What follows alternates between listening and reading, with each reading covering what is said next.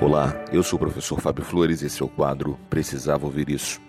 Imagine a seguinte situação: você está segurando uma xícara de café, alguém esbarra no seu braço, faz com que você derrame o café por todo lado, manche sua roupa, e a partir desse cenário eu te pergunto: por que você derramou o café?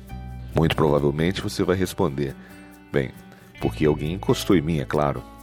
Resposta errada.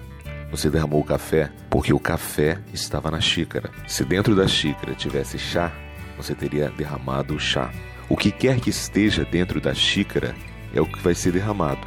Por isso, quando a vida chega e balança você, algo com certeza vai acontecer. Seja o que for que esteja dentro de você, vai sair. É fácil fingir até que você seja chacoalhado.